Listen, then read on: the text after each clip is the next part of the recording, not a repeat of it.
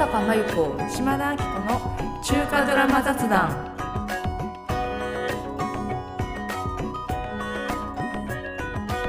この番組はライターの小坂真由子島田明子の2人が中華ドラマのあれこれをゆるく楽しく語っていく番組です。中国ドラマって面白い。中国俳優って素敵。そんな風に中国ドラマの沼にハマっている皆さんにも共感していただけるようなテーマを取り上げて作品やスターたちの魅力を語り明かしていきたいと思います。今回のテーマはイーニエ・グアンシャン大ヒット記念劉友人の魅力古代の秘密特務機関を探る。高古英雄伝安楽伝など話題作への出演が続く竜遊人の魅力。そして彼の新作ドラマ「リュウシーシー共演の大ヒット時代劇「イーニー・グアンシャン」にも登場する中国古代の秘密特務機関に関する考察などを語っていきたいと思います。あの2023年を振り返るっていうのって、はい、まあ収録は早めにしているじゃないですか、はい、それで結構あの本当に年末ギリギリいろいろ見たのでいいのがあったなと思っていてで今日取り上げる「イーニエン・グアンシャン」もそうなんですけど、はい、あとはタンジェンツとあリあジョー・イエが共演した「ハンシャン・ハンシャンに」とかあと個人的には今更なんですけどそれでも僕らはチャオ家の奇跡をやっと見ていやこれすごい面白いってなりました。あの、はい、バイユーと、はい、私はジャンワンイーをちょっと見てみようと思って見たんですけど、なかなか、はい、あのホームドラマなんですけど、はい、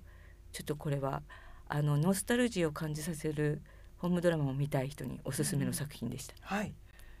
そういうあれですねこぼれちゃったとか23年中に入れなかったものというかギリギリ的なもので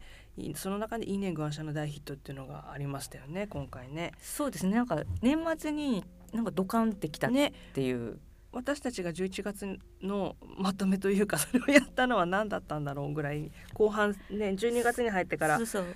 楽遊券集会の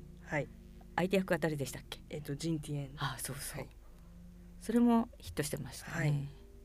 ですね。あとはあれです。神に隠れるって書いて。はいはいはいはいはい。今やってます。今年末から始まって、この1月の頭半ばで終わったっていうやつですよね。うん、そうですね、はい、あれもあのチャオルースーの新作ですよね。うんはい、イーニェン・グアンシャンを。私たちはちょっとイーニェン・グアンシャンというかリュウユーニンを 探りたいと。昨年度からリュウユーニンを挟ませようと思ったところでの大ヒット。ということでまずはリュウユーニンの魅力についてあのご紹介していきたいと思うんですがどうでしょう小坂さん。どんな流ユニの簡単なプロフィール紹介などってそうですね。あのさっき頭で言いましたけど、まあ、流ユニは、まあ、日本では高校英雄で安楽伝ぐらいの前に、はい、まあ、超過去が多分皆さんが知るきっかけかなと思うんですけども、まあ、彼は1990年1月8日生まれ遼寧省出身。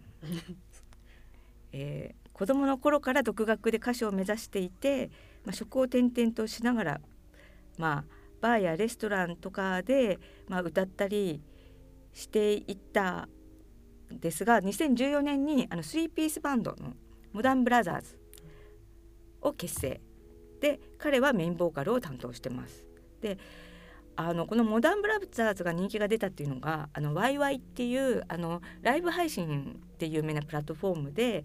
あの結構あのそういうインディーズのあのバンドとか素人の歌手さんが結構ああいうところからこうライブ配信で、まあ、人気を得ていくっていうか、まあ、そういう、まあ、のがあってでモダンブラザーズもワイワイで人気が出てそれからオーディション番組とかライブに出演したりとかこうイベントに出たりしてそれで2018年6月にメジャーデビューしました。はいでそっからが結構快進撃で翌年にはあのー、新人賞とか各音楽賞を総なみにして、まあ、その頃からちょっとドラマの挿入歌とか担当してたんですけどあのモダンブラザーズだけじゃなくて、まあ、リユーニンあのピンで結構あの時代劇のサントラのあの主題歌とか挿入歌のボーカルを担当していることが多いですね。もうあれじゃないですかね。もうそろそろ100曲近くいくんじゃないですかね。あのもうな OST そう担当している本当に資料作ってると絶対出てきますよね。そう すごいですよね。人ここにもみたいな。どこにでもいるんですよ理由い人がます。よね。そう私も言おうと思ってた。上司も結構な上司も結構な OST 歌手なんですけどなんか結構それに迫る勢いでリユーニンが何にでもリユーニンに 歌わせとけばいいと思ってるだろうみたいな制作側がみたいな。いつもあのアーシャみたいな同じのですね。白のジャケットを着た。ああいうそうですそうです。目につきますね、はい。そうそう。それで俳優としてはですねえっ、とまあちょっと映画にも出たなんか企画ものの映画にも出てるんですけども、まあ、ドラマに出たのが初が2018年の「熱血少年」これちょっと日本に入ってきてないんですけどえっ、とあと2020年の「終局筆記」これはちょっと日本でテレビ放送されましたね。でえこれは中国筆記は孫春氏とここで共演してるんです。で、えっと、2021年に張家口に出てチャウルースーとちょっとあの相手役っていうことでその2人のコンビカップルが、まあ、注目されて、まあ、ここあたりから俳優としての人気もすごい出てきてで22年に孫春氏と再共演した「高校英雄伝」そして、えー、と2022年はもう一つ「ロマンスは夏色恋愛の再発見」これあの韓国「恋愛の発見」っていう韓国ドラマのリメイクなんですけどこれは最終話にちょこっとだけ cameo 出演してるんですよね。そういうのも多いですよね。そう。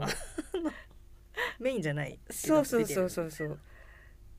で23年にあのゴンジュンとディディラバ共演の安楽伝。それで、えー、とさっきにも出た周海とジンティエン共演の落遊芸にも出ていますしリュウシーシーと共演のイーニェン・グァンシャンはもうあの難易ですよね。あの一番手の男性主人公でしかもリュウシーシーといえばもう超トップ女優の相手役ということでこれがやっぱり一番彼の出世作と言えるのではないかとはい。思います。だよね映画語りで そうここエルデンについて島田さんとはいはい。あの対談した時です。はい。にリユーニンについて語ってたんですけど、はい。その時にあの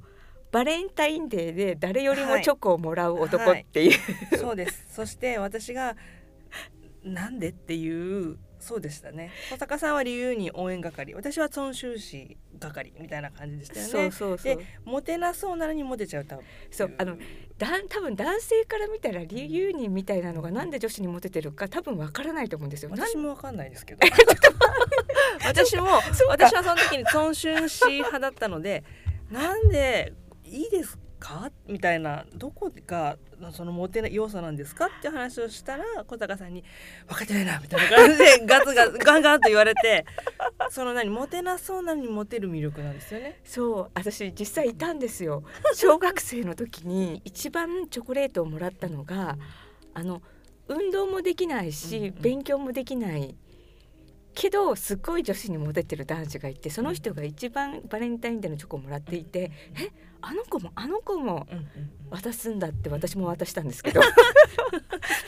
でその人は大人になって何になったかっていうとやっぱり芸術系の人になったんですね。そうだそういう話になりました。やっぱアーティストとしての魅力みたいなアーティストっぽい魅力がいいんだよねっていう話そうになんですよ。ねそうそうだあの時もそうだったそうなんです。だからきっと絶対流にもそういうタイプだったと思って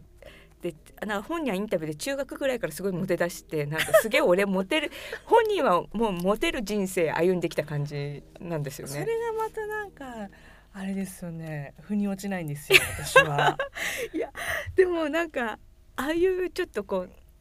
我が道を行くナルシストみたいなのってちょっとモテるじゃないですか。ナルシストっぽい感じもしないんですけどねあそうですか、うんなんかあんまり私ああら違うだからそれを意識してるんだって。言ってましたよね小坂さんね。そうない感じだけど本人の中ではあるみたいなね。そうそう。なんか本人は意外とこ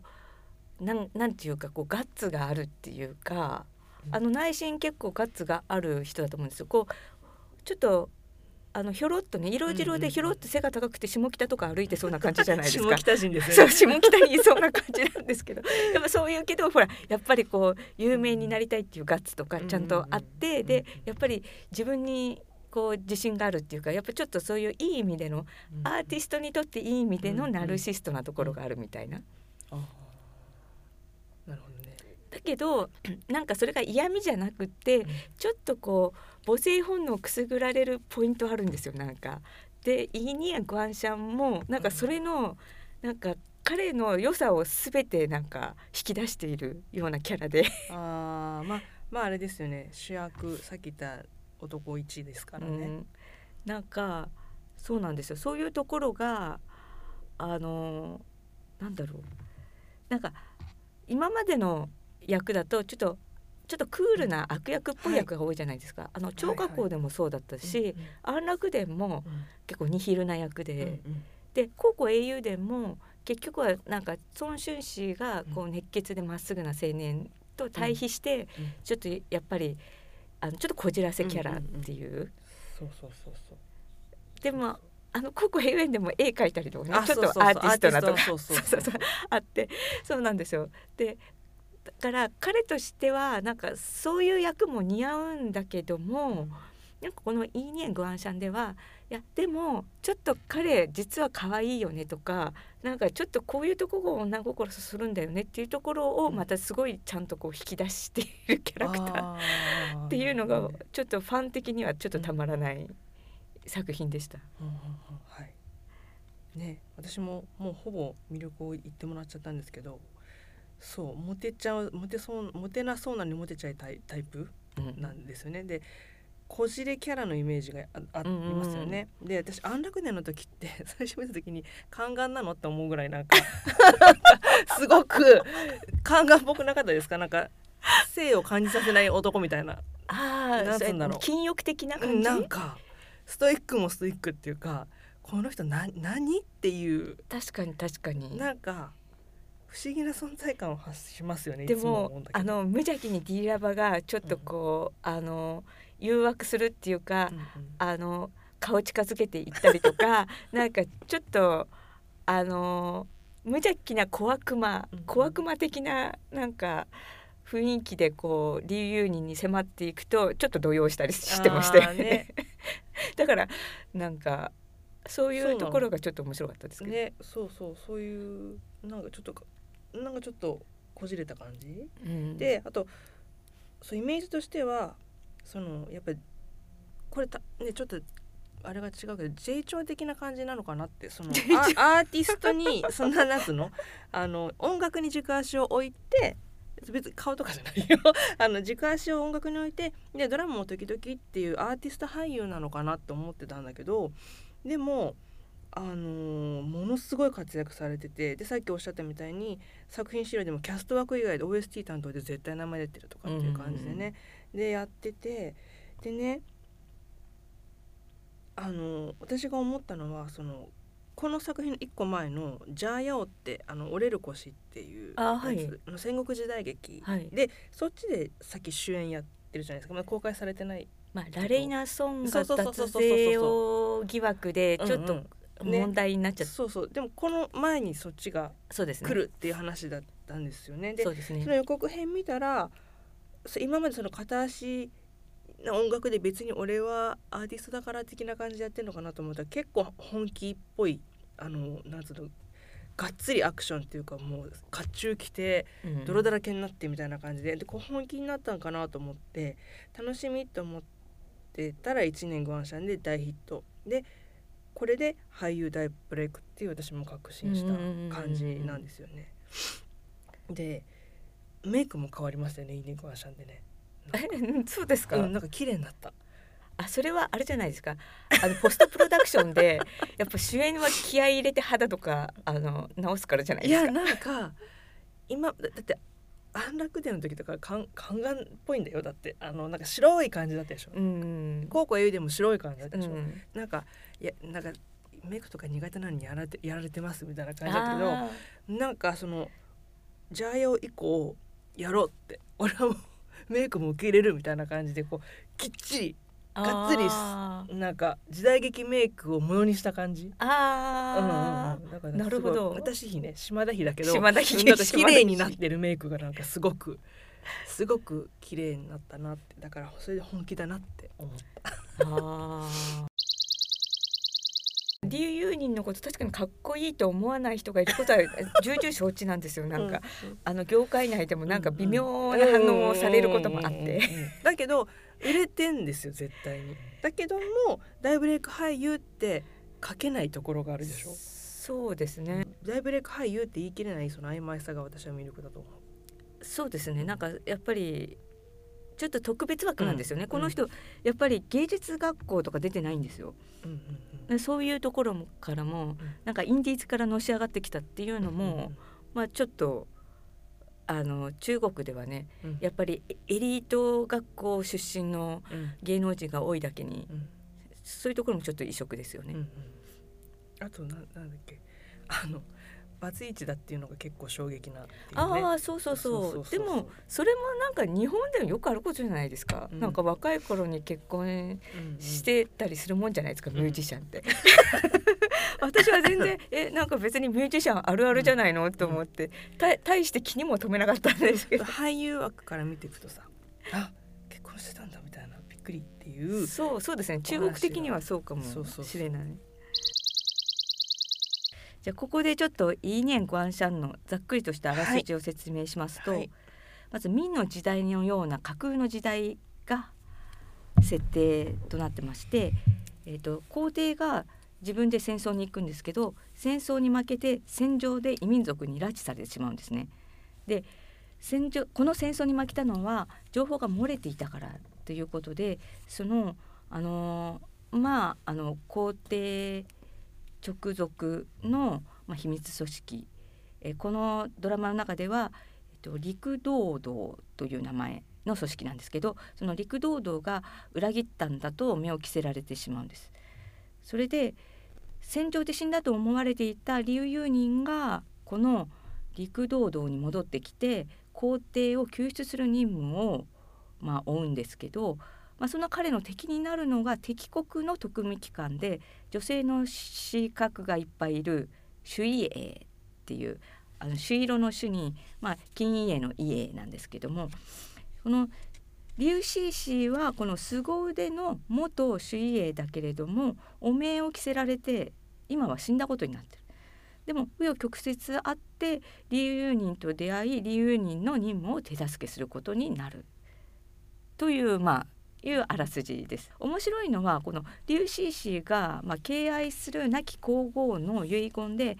もう男は信じちゃダメ。でもあなた自分の子供は産みなさいって言われてだからあの頭が良くて武術もできてリーダーシップのあるリュウユニを見てあこの人の DNA なら私の子供にちょうどいいんじゃないかしらと思ってなんか UCC の方からリユニをなんか口説き始めるんですよね。でまあこれはちょっと安楽伝と似たような感じではあるんですけどこうリュウユニンはあの安楽伝のゴンジュンと比べるとそうウブな男ではないんですよ。っていうのはやっぱり秘密組織のリーダーだからあのあのき汚い悪事にも汚れ仕事も引き受けるような男なのでまあそんなあのウブな男じゃないし世間連れもしてるんだけれども UCC の方が上手なので結構こうタジタジになるみたいな。いや凄腕だけど恋には奥手っていうね。不器用だよね。そううんっていうか、やっぱ凄腕なだけになんかやっぱりれ感情を殺さないとやっぱり、あのそんな暗殺とかできないから、視覚とかできないじゃないですか、うんやっぱり。だから基本もう感情を殺すのに慣れちゃってるっていうか、二人とも。なのになんかだんだんえなんか恋愛しちゃうの？しちゃうの？みたいな しちゃいけないんじゃないの？みたいなそのだからそうですね。理由にもずっと彼女に惹かれてるのは分かってるけど任務があるからと思ってうん。ちょっと抑えてるのに。すごいよね。そこが何？あの007と違うね。そうそう007とは違う。違うね。ゴルゴとも違うね。ゴルゴとも違う。とりあえずあそうそうですね。あの人全然感情抑えてなかったわ。スナイパーとかなんか全然とかス関パイなくない？それはそれみたいな。これはこれ。そうだそうだ。ああの人たちはワンナイトとか全然平気。あそんなの平気じゃないのが中国時代劇だったそういえば。ら奥ゆかしいな。結婚はしたくないけど子供は欲しいってすごく今っぽいなと思って、ね。すごい何？UC さんが大はしゃぎみたいなね。そうそう。そうそうそう。そうなの。だからあのい今時というか考え方もその講師が怒られるでしょ。あのあなた生き方女だからとかそういうのダメだよみたいなことを言うじゃないですか。あのリュウシーシーがあの。あ何でも言ううことを聞いて従順にしてるって誰が決めたのみたいな。そういうところもなんつうんだろうな。そのジェンダー的なこと？みたいなものので、そういうのも視聴者にやっぱ刺さったのかなとも思うよね。そうですね、うんそうそこら辺の考え方はすごい現代的ねそうそうな価値観が入ってて、うん。なんかね別に女子だからってなんかもうあとは結婚して、男性の言うことを聞く人生が待ってるとかじゃなく、自分の人生を生きていいんだそうそうだからちゃんと自分を持ちなさいよみたいなことを言われてっていうシーンとかが印象的だったからなかなかその仏教ものでね男の生き様みたいのはあれだけど。あ確かに。これ女性の生きね様みたいなのそうそうだからまあリュウりしたね。シーシーのクールな雰囲気と合ってたというか。確かに、ねまあでもリュウシーシーがとにかくド迫力ですよね。なんかあのすごく可愛いじゃなくてもう姉さんになって帰ってきましたよね。なんか。確かに、うん。そうですね。ん。可愛らしいイメージがあったのに昔は、そう。なんて言うんだろうリュウ・イーフェイがなんか貫禄つけて帰ってきたのと同じぐらいのおおみたいな。確かに。ねでまあ初回からかっこいいですもんね。あのアクションもすごかったし。あの若干ちょっと皇帝を救出しに行くまでが結構旅をするのでロードムービーみたいなところもあってこの2人だけじゃなくて、まあ、劉裕仁のその陸道道の仲間たちとかお姫様が、えっと、王子のふりをしてあの、まあ、皇帝を取り戻すためのあの取引敵国と取引をするなんか代表になるような、まあ、そういうこともあってそのまあ旅の一行がこう敵国に向かってあの旅してその間にいろいろあってで実際皇帝を取り戻せるかどうかっていうちょっとしたこうサスペンスもあるしアクションもある作品です。このドラマに出てくるですねその中国のその特務機関って何？っていうかいろいろがあると思うんですよね。でそこに今回ちょっとスポットを当ててご紹介してみようかななんていうふうに思ってます。でまずじゃあさっきの陸道道と主位営って何っていうところからなんですけれど、まあ、その陸道道っていうのが、まあ、明らかにこう陸専門から来てるフィクション設定で、主位営は金位営から来てるフィクション設定だと思うんですけど、まあ、皇帝がね移民族に拉致されるっていうのも明らかにこう明の時代で、なんか衣装もすごい明だな明っぽいなと思ったんですけどこれはイーニエン・グアンシャンはあえてちょっとフィクションの設定になってるみたいですね。でまあじゃあ陸道道のモデルになって陸専門っていうのは何かっていうと、まあ、今あのテレビで放送してますよね D ラバ主演の陸専門。えっと仏教ドラマとか仏教小説に陸専門って出てくると教学の人たちの秘密組織みたいに出てくるんですけどあの実際の陸専門っていうのは法を司る機関のことを陸専門って呼んでるだけで別に本当にそういう教学たちがなんか朝廷のためにあの隠密に働く秘密組織ということで存在したっていうのはまあフィクションでただあのこのフィクション設定が仏教小説とかでめっちゃ受けていてやたらそういう陸専門っていう秘密組織が登場する仏教ドラマが、まあ、世の中にはいっぱいあると。で、まあ、それをモデルにしたのがこの理由人のいるあの陸道道かなっていう感じになってます。主位営の元になってる金位営っていうのははい。錦の衣の営はい。ですけど、うん。まあこれはもう金位営は割と火曜英史ロイヤルミッションとか、はい。小食とかにも出てくるので、はい。まあ、中国時代劇好きな人は馴染みがあると思うんですけどあそうかね、はい。金英っていうのはその中国明代の金英軍の一つ。で金英軍金軍っていうのがまた出てくるんですけどこれってイコール天使の護衛の軍隊うん。ですよね。うん。でその一つでで後部15年に設置されている。で工場をあのー皇室の功にしろですね。首都の護衛のためのものだったり主な任務っていうのは宮廷の守護のほかあの天使とか皇帝の住まいの内外の巡察やさ罪人の尋問逮捕、うんうん。特に小国っていう要するに捕まえてきてあの、うん。刑を与えるっていうのも牢屋に牢屋に入れてですね。の担当。だから金英の出てくるドラマって拷問シーンが必ず出てくる、かなりうん。それが専門だみたいな感じでね。で従って皇帝独裁独裁権の手足として兵と刑の権のあの両権を持っているので、えー、楽天以降は宦官を長官とする東証と並んで政治恐怖の主役となりました。それでまたちょっと違ったその皇帝直属の東証っていうのが出てくるじゃないですか。これも嫌なあれで出てきますそうですね。東証東の省はい、で宦官がまあ主に動いているところ。宦官が長官となっていて、はい。大体ドラマではもういかにも宦官みたいな 悪そうな宦官みたいな人がなんか暗躍してたらあはい。この人東証かなってわわかる。